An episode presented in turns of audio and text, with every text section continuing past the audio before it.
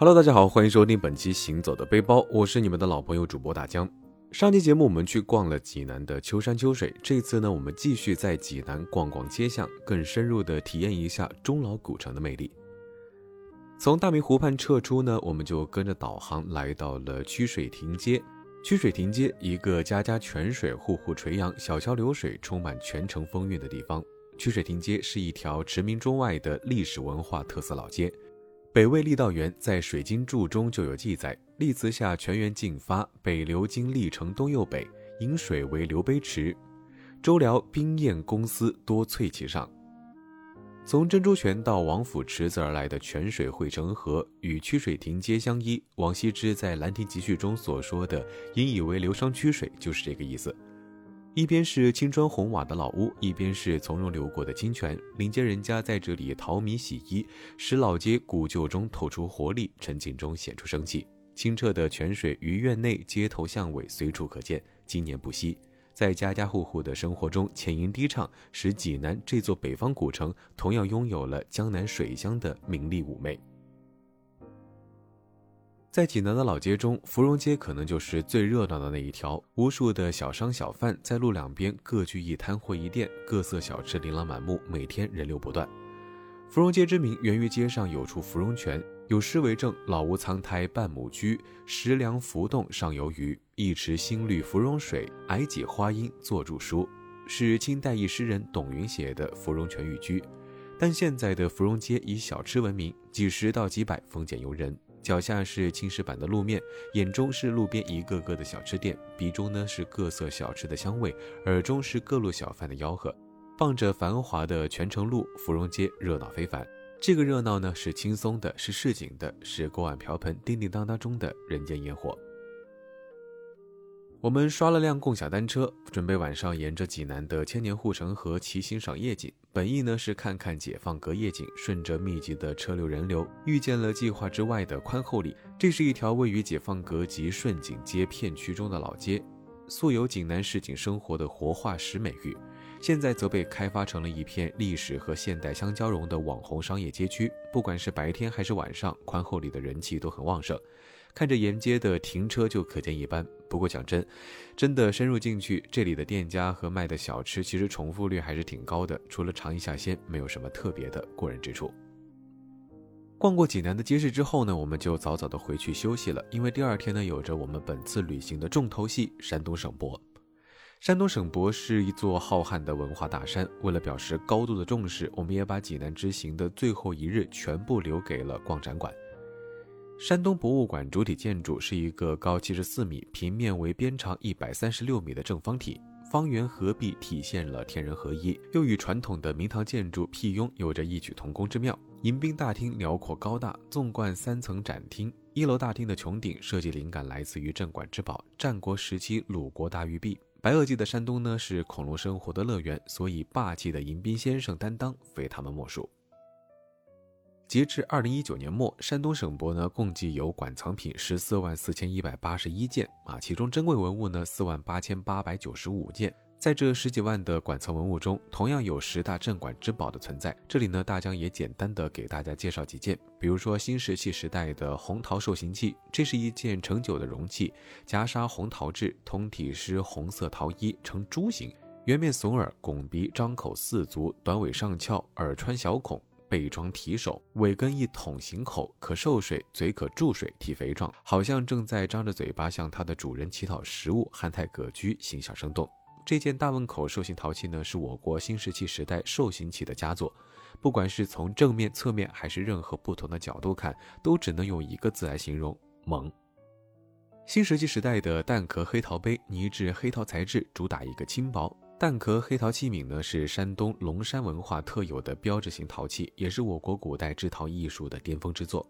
蛋壳黑陶杯，黑如漆，亮如镜，薄如纸，硬如瓷，被考古界誉为四千年前地球文明最精致之作。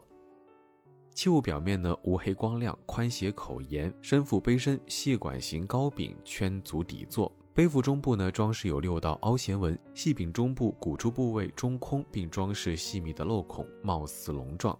其内放置一粒陶丸，将杯子拿在手中摇晃时，陶丸碰撞龙壁会发出清脆的响声。杯子站立时，陶丸落定，能够起到稳定重心的作用，设计十分的巧妙。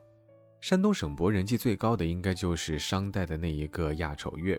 人面铜月，一九六六年出土。这个东西据说不仅是地道的杀人利器，还是权力和地位的象征。上面的兽鼻、大嘴、尖牙是为了表现出龇牙咧嘴、面目狰狞的样子。战场上举着它，既是统领身份的象征，又能起到威慑敌人作用，老厉害了。然而呢，当我们看到本尊的时候，真的是憋了三秒钟没憋住，真的太吓人了，吓得我们都快笑岔气了。因为你可以去搜一搜他的样子，真的非常的萌。作为一件镇馆之宝，笑的真的有点太不端庄了。这哪里是威慑敌人？放在现在，明明就是很嗨，很 happy。不知道古人打仗的时候看到对方拿出这么一把神器，是不是也会笑翻一片呢？因为长得太魔性，亚丑月呢还被做成了各种的表情包，什么笑而不语，仿佛发出了青铜器般的笑声，等等等等，相当的贴切。由此呢，他也常年占据山东省博最受欢迎文创周边断货王榜首。除此之外，山东博物馆呢共藏了五千四百二十五片甲骨，有一千多片是一级品，其中有四片呢是特级品。甲骨文因为镌刻书写于龟甲和兽骨之上而得名。山东省博其中一片呢有“鬼”字，“鬼”即鬼方，也就是匈奴的意思。据说鬼方甲骨全国仅三片，大陆仅此一片，另外两片呢在台湾。一片甲骨上呢有马字啊，是一个带金的马字。带金的字呢，在甲骨文中是非常的罕见的。此片是甲骨文合集中唯一一片带金字旁文字的甲骨。另外一片正面呢有一红字，此字上边的两道弧当是龙身，下端呢是龙头做二龙吸水。古人认为龙出溪水即天晴。郭沫若先生呢认为该骨面刻词盖一代典礼席上如是也，其前后均未见，极其的罕见。还有一个镇馆之宝呢，就是《孙子兵法》《孙膑兵法》的竹简啊，一九七二年出土于银雀山汉墓。一号墓呢，共整理出竹简四千九百四十二枚，分长短两种，长筒呢占绝大部分。二号墓呢，整理出竹简三十二枚。银雀山汉墓简牍包括四类书，第一类是兵书，第二类呢是论证论兵之书，第三类呢是术数书，其余归入其他类。其中兵书数量最大，也最为重要，尤其是《孙子兵法》与失传近两千年的《孙膑兵法》图墓出土，结束了关于孙子其人其书的千古论争，意义非常的重大。在山东省博的常设展览呢，有汉代画像艺术展、佛教造像艺术展、山东历史文化展、孔子文化大展、明代鲁王展、馆藏书法展、馆藏绘画展、山东考古馆、馆藏瓷器精品展等十一个展览、十五个展厅。如果要全部的细看的话呢，真的是一整天都看不完。首先呢，我们还是从比较重要的山东历史文化展开始吧。山东历史文化展呢，以时间为主线，分为史前、夏商周、秦汉至明清三大部分。早在四五十万年前的远古时代，山东就生活着与北京人同时代的沂源人。山东地区新石器时代的遗存十分的丰富，以后里文化、北新文化、大汶口文化、龙山文化、月石文化为代表的新石器时代文化发展谱系脉络清晰，说明该地呢是中国古代文明的重要起源地之一。从远古蛮荒到定居农业，从粗糙的打制石器到工艺玉器，从简单的粗制陶器到精美绝伦的蛋壳黑陶，以各种角度都映照出当时这里人们的生存状态和山东地区辉煌的史前文明。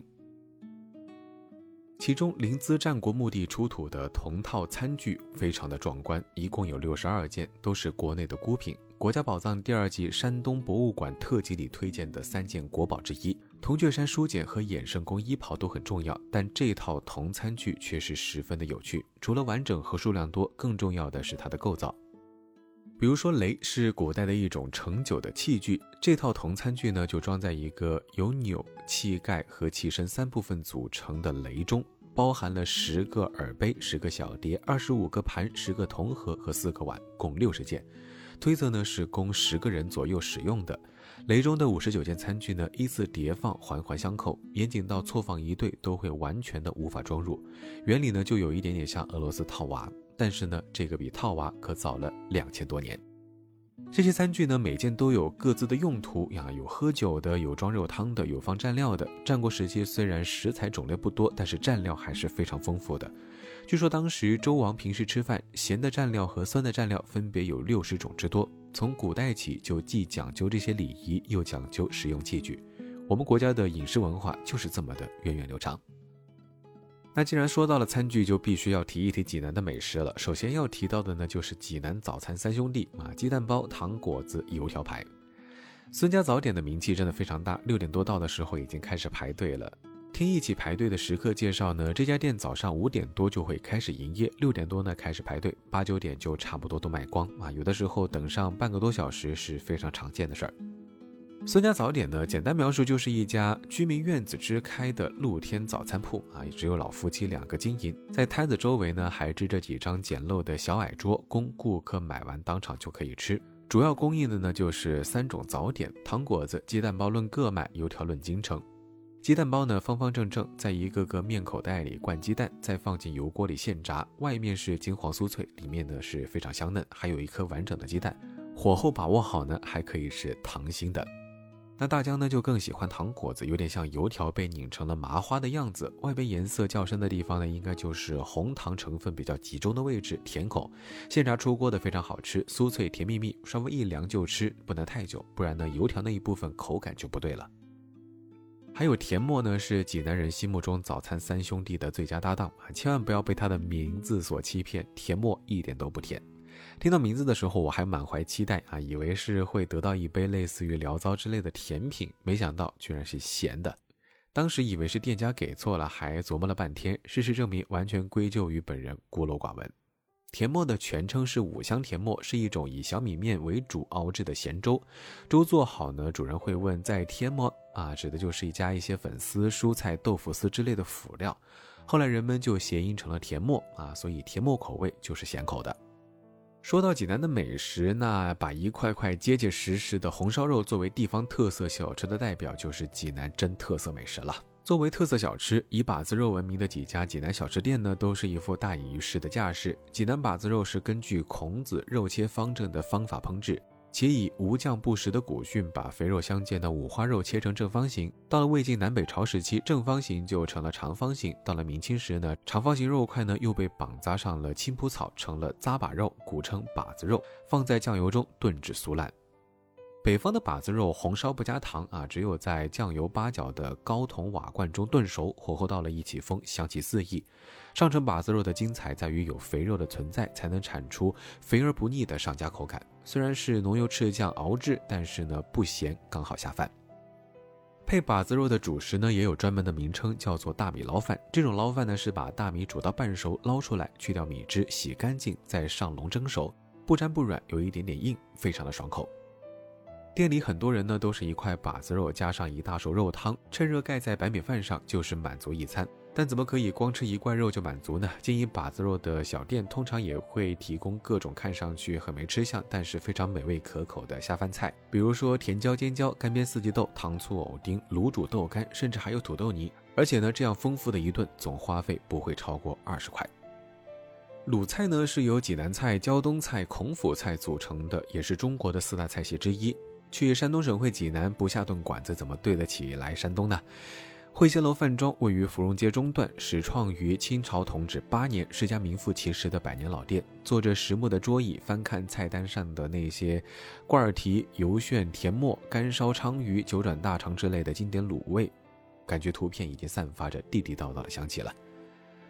我们第一道点的呢是爆炒腰花，香菜拌腰花呢本来就是一道很有名的菜，何况还是鲁菜中的传统名菜。这家的爆炒腰花骚味去的非常干净，口感鲜嫩带脆，味道醇厚，口味呢甜鲜适中。不知不觉到最后呢，非但腰花光盘，就连配菜大葱切的葱丝我们都没有放过。上一次看到的九转大肠还是在那个刷爆社交平台的综艺节目片段。本着对动物内脏一向的爱好和对这道菜的好奇，自然也不能放过。大肠层层相叠，又层层相分，外脆里嫩，柔韧异常，肥而不腻，味道是酸甜口。最最点赞的是呢，这家九转大肠可以按个卖啊，特别照顾像大江这样的单身狗，或者是只是抱着好奇心想要尝一尝味道的食客，可以毫无心理负担的下单。当然，人多一点的话呢，可以点一整份，有九个会更便宜一些。臧可嘉写过一篇脍炙人口的散文《家乡菜味》，隶属济南风味美食。文中说到，大明湖里荷花中间有不少蒲菜，挺着嫩绿的身子。逛过大明湖的游客，往往到岸上的一家饭店里去吃饭。馆子不大，有一样菜颇有名，就是蒲菜炒肉。蒲菜呢，自古就是一种名贵的蔬菜。大明湖及济南群泉水汇集而成，湖中所产蒲菜呢，也是济南特色之一。奶香蒲菜，菜如其名，汤呢呈乳白色，蒲菜脆嫩，咸香倍增，入口呢清淡味美，一碗接一碗舀了喝，绝不会像有一些靠味精提鲜的菜肴一样，事后觉得非常口渴。以前听到四喜丸子呢，是因为搞笑的英语翻译啊，把四喜丸子翻译成了 For Happy balls 啊。真正见到四喜丸子呢，发现呢，并非像我想象的是一个丸子由四种原料组成，而是就是实实在在的一道菜，四个肉丸子，寓意人生福禄寿喜。这是一道喜宴寿宴中的压轴菜，主要用料是猪肉馅、鸡蛋、葱花等等。和九转大肠一样，在济南街边的小饭店里，大肉丸子呢也可以一个一个买，走过路过绝对不要放过。如果你一定要问味道怎么样啊，看上去是一个大肉丸，吃到嘴里呢，还真就是一个红烧大肉丸。也不知道这下肚的到底是四喜中的哪一喜。好了，本期节目到这里差不多就要告一段落了。我是你们的老朋友主播大江，非常感谢收听本期《行走的背包》，我们下期节目再见喽，拜了个拜。